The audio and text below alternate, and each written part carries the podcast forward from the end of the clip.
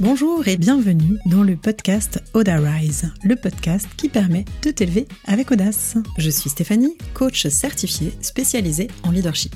Ma mission Que tu développes ta confiance en passant à l'action et en t'affirmant pour faire passer ta vie professionnelle au niveau supérieur. Entrepreneur depuis 15 ans, j'ai dû me challenger et je te parlerai ici de leadership au féminin, de mindset, d'audace, de communication positive et de réussite. Allez, installe-toi confortablement c'est parti. Les gens sont méchants. La vie est dure. L'argent est sale. Je ne suis pas assez bien et je ne serai jamais assez. Est-ce que tu as remarqué comme les croyances conditionnent notre quotidien? Plus on croit à quelque chose, plus on le voit. Typiquement, en ce moment, moi j'ai envie de changer de voiture et comme il y a un modèle en particulier qui m'intéresse, tout à coup, je le vois partout. Je suis sûre que ça te fait pareil. Pour nos croyances ou les petites voix qu'on a dans la tête, c'est exactement la même chose. Plus on croit à quelque chose, plus on se le répète et plus ça nous arrive. Allons ensemble démêler tout ça. Bienvenue dans l'épisode 9. Aujourd'hui, je te parle de ces croyances qui te limitent et t'empoisonnent la vie. Alors comment? Ce sur quoi je porte mon attention se développe. En d'autres termes, plus tu vas croire à quelque chose, plus tu vas te le répéter les mêmes phrases, plus tu vas voir ces choses, ces événements, ces personnes qui vont venir valider ce que tu penses et ce que tu ressens. En fait, les croyances, c'est un cercle vicieux ou un cercle vertueux qui va s'installer. On parle en coaching de boucles auto-validantes, de boucles auto-réalisatrices. Ce que tu crois, ça arrive, ça devient. Donc autant changer ses croyances. Qu'est-ce qu'une croyance? La croyance, c'est finalement une certitude que l'on a au fond de nous. C'est donc en fait un filtre. On imagine une seule partie de la réalité. Elles viennent souvent des généralisations qu'on fait, des événements qui arrivent, ou alors des omissions. C'est-à-dire que bah, on va retenir qu'une certaine partie des, des choses qui nous arrivent au quotidien. Ou alors des distorsions. C'est-à-dire qu'on va transformer la réalité. C'est-à-dire que typiquement, si je suis montée deux fois à cheval et les deux fois je suis tombée, j'aurai la croyance qu'à chaque fois qu'on monte à cheval, on tombe. Je sais pas pourquoi j'ai pris cet exemple, parce qu'en fait, j'ai monté à cheval pendant dix ans, je suis peu tombée. Bon, à chaque fois, ça fait mal, c'est vrai, mais du coup, c'est pas ma grosse croyance. Mais pour t'illustrer un peu le propos, on a vite fait, en fait, de généraliser, d'omettre certains détails, c'est-à-dire toutes ces fois où typiquement on tombe pas de cheval, ou de distordre la réalité, c'est-à-dire de la transformer. Pourtant, toutes les croyances ne sont pas gênantes. Il y en a, heureusement, qui vont être là pour nous booster. Donc en fait, il y aura deux types de croyances. À la fois une croyance, des croyances limitantes, c'est-à-dire, par exemple, quand je t'ai dit au début, les gens sont méchants. Et il existe des croyances qui vont être aidantes, c'est-à-dire qui vont te stimuler, qui vont t'aider, qui vont te permettre d'avancer. Typiquement, bah, le contre-pied, ce serait de dire les gens sont gentils. Moi, par exemple, dans la vie, j'ai envie de croire que tout le monde a un bon fond. Et ben en fait, en cultivant cette croyance, ça ne va pas me limiter, au contraire, ça va m'aider. Ça va me permettre de percevoir à chaque fois ce qu'il y a de bon en chacun de nous. Donc ce que je te propose, ça va être d'aller voir à l'intérieur de toi pour savoir en fait ce que tu te racontes et ne garder que les croyances qui sont aidantes. Il me semble que c'est quand même vachement plus important, vachement plus intéressant que de se répéter en boucle les gens sont méchants. Moi, dans ma petite vie, on pourrait toujours revenir au monde des bisounours, mais en fait, j'ai les pieds sur terre. Par contre, je sais ce à quoi j'ai envie de croire. Je sais ce qui est possible de m'attirer avec les croyances que je me raconte. Donc du coup, j'ai décidé un jour de les choisir. Je trouve ça beaucoup plus sympa que de se mettre des bâtons dans les roues toute seule. Alors vous pourriez me dire, c'est une façon d'être dans le déni et de nier les problèmes. Et bien sûr, je vais vous répondre que je suis pas d'accord. En fait, on a tous nos casseroles, on a tous des événements qui sont plus ou moins douloureux, des traumatismes. Et je vous dois avouer que j'ai eu ma part. Quand j'en discutais avec des copines, j'avais l'impression à un moment qu'il m'en arrivait tellement que j'avais fait un petit état des lieux en disant quels sont les gros trucs qui te sont arrivés. Et en moyenne, ce qui ressortait dans la, petite quarantaine euh, dans laquelle nous sommes actuellement, euh, mes amis et moi, et même les personnes que, que j'accompagne, on dirait qu'il y avait deux gros traumas dans la vie, à différents degrés, parce que chacun va vivre les expériences du quotidien différemment. Je pense, au bas mot, en être à bien 7 ou 8. Mais bref, passons, c'est pas le sujet principal. En fait, ce que je vais te dire en illustrant ça, c'est que les casseroles que j'ai, j'ai décidé d'en faire quelque chose si on choisit pas les événements qui nous arrivent, on peut choisir la façon qu'on a d'y réagir.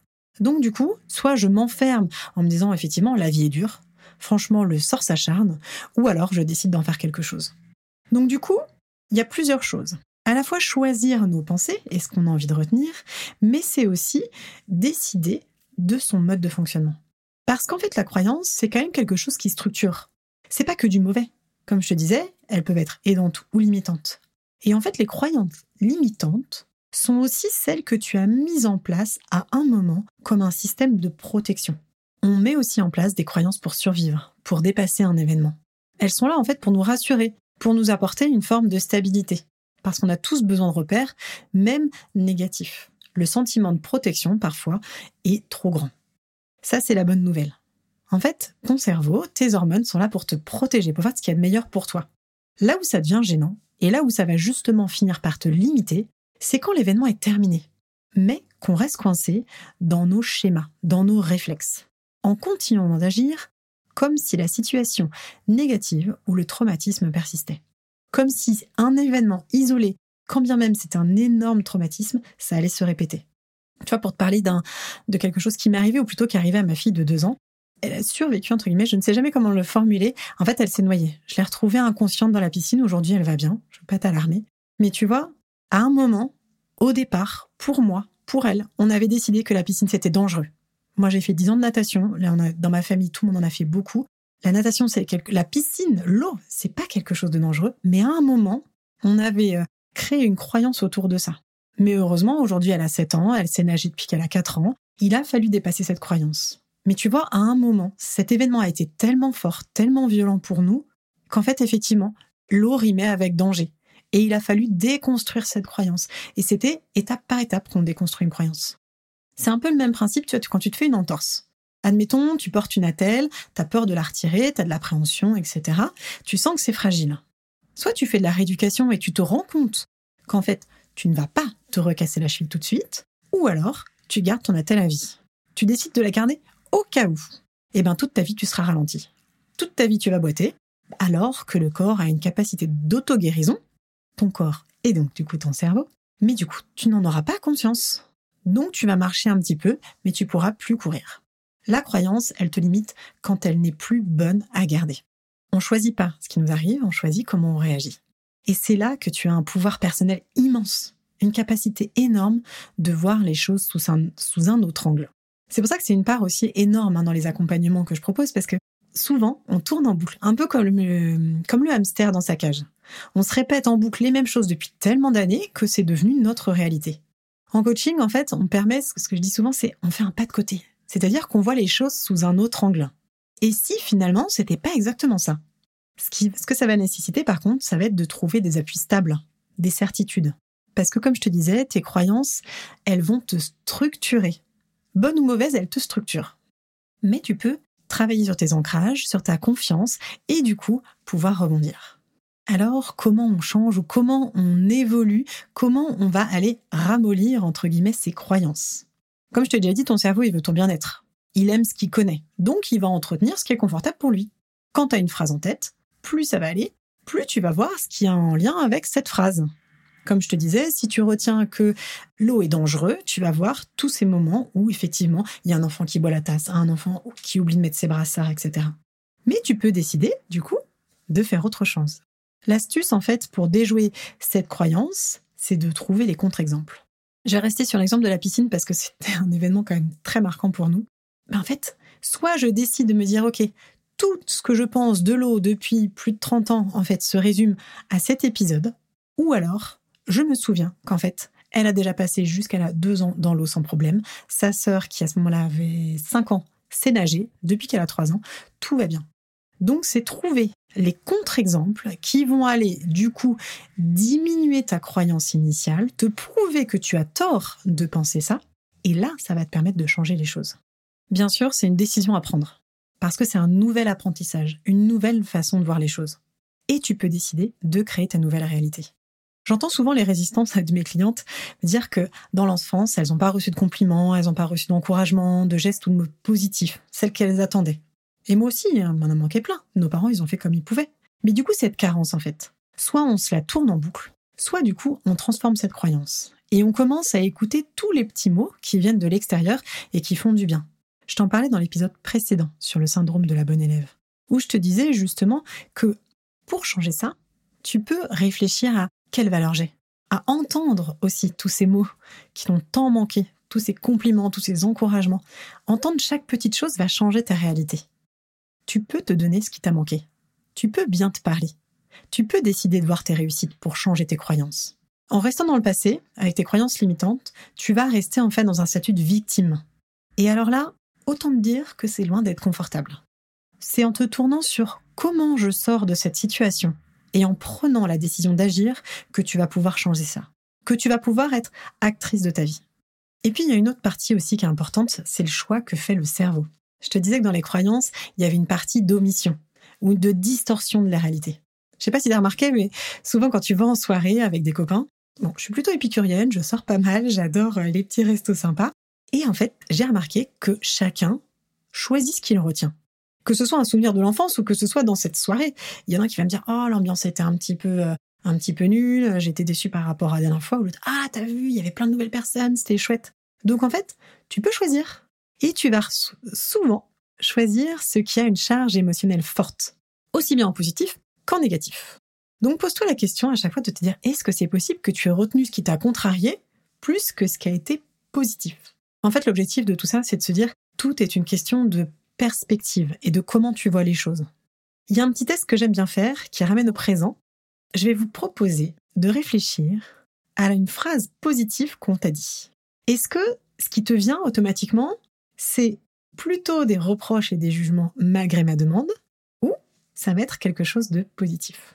Est-ce que c'est facile pour toi de faire ça? Si c'est possible de te souvenir de quelque chose de positif, tu vois, tu vas commencer à entraîner ton cerveau. Si c'est difficile pour l'instant, c'est pas grave. En fait, mais tu vas plus facilement retenir le négatif, ce qui n'est pas une fatalité, juste tu peux décider au fur et à mesure d'entraîner ton cerveau. Il faut vraiment t'imaginer en fait ça comme un, comme un petit coaching sportif. En fait, sur le cerveau, c'est un muscle, faut le faire bosser. Donc soit tu décides de retenir le négatif parce que la charge émotionnelle est plus forte, ou de retenir le positif, les sourires que ça te met sur les lèvres, l'émotion du moment. Mais ça reste une question de choix. Moi, un jour, j'ai décidé de changer ma façon de voir, de changer ma façon de faire. J'ai mis ce que je dis souvent, des belles lunettes roses. Et j'ai commencé à, tout, à noter tout ce qui était positif dans ma vie. Aussi bien mes réussites, et là tu pourrais te dire, j'ai chopé la grosse tête, mais en fait c'était même les choses anodines. Quand je faisais un gâteau au chocolat et qu'on me disait qu'il était super bon, parce que j'en fais un sans gluten, j'avoue, il est top, et ben en fait, ça me faisait plaisir. J'ai décidé de retenir ces mots gentils, les choses ou les personnes qui m'inspiraient. Et comme un aimant, j'en ai eu de plus en plus. Parce qu'en fait, c'est vraiment en changeant sa vision du monde, ce sur quoi on porte son attention, que notre monde échange. En voyant le positif, les croyances limitantes se transforment avec nous. Je te demande pas de me croire, je te demande de tester. En fait, plus tu vas croire en toi et plus tu vas remettre de la perspective, plus les choses vont évoluer. Plus tes actions ou tes choix seront pris sous un autre angle. C'est ça en fait l'évolution. Est-ce que tu connais l'adage je vois ce que je crois. Cette phrase, je la trouve hyper puissante, parce que tu peux créer ta réalité maintenant. Il ne s'agit pas d'être dans une vision utopiste du monde, mais bien de choisir en fait où tu portes ton attention. La question centrale avec laquelle je voudrais que tu repartes, c'est est-ce que ça me rend heureuse d'entretenir cette pensée? Si c'est oui, tu peux la garder. Si c'est non, comment peux-tu la changer? Comment peux-tu trouver des contre-exemples? Combien as-tu de contre-exemples? T'as peur de demander une augmentation? Rappelle-toi autour les personnes qui en ont déjà eu, qui ont osé et pour qui ça a fonctionné. Tu n'es pas sûr de voir ta valeur? Liste, vois tous tes succès. Tu as peur de parler en public? Rappelle-toi toutes les fois où tu l'as déjà fait, même dans ton cercle privé. Tu penses que la vie est dure? Note tout ce qui te fait, tout ce que tu fais facilement, sans même t'en rendre compte dans une journée. Tu n'as d'action possible que sur tes projections. Et oui, je sais, c'est pas toujours évident. C'est comme un sport. Ça va demander de la persévérance, de l'entraînement au départ, mais je t'assure que tu en seras gagnante. Tu vas pouvoir décupler ton potentiel. Parce que je sais, je le vois tous les jours, tu as déjà tout en toi, il te suffit juste d'y croire. Donc si cette euh, démarche t'intéresse, commence là tout de suite. Si tu as du mal à le faire toute seule, le coaching est fait pour ça. C'est à la fois un accompagnement individuel, mais moi ce que j'aime particulièrement, c'est l'accompagnement de groupe. Parce qu'en fait, les unes les autres, on s'inspire, on se booste en confiance. Ça permet à la fois de s'affirmer avec assurance et de prendre des engagements vis-à-vis des autres pour passer à l'action. En fait, ce qui est hyper intéressant dans la notion de groupe, c'est que tu te rends compte aussi que les autres vivent la même chose que toi. que tes croyances, quand tu te sens isolé, finalement, beaucoup de personnes les ont. Et comme tu vois des femmes qui t'inspirent et qui pensent des choses négatives sur elles, ça te remet de la perspective. C'est pour ça aujourd'hui que j'organise des coachings de groupe et que j'adore ça. Je te mets en lien d'ailleurs si ça t'intéresse en bas. Le prochain coaching de groupe, il commence début octobre. Et justement, c'est comment je prends ma place, comment je m'affirme, comment je dévoile mon potentiel pour oser me montrer.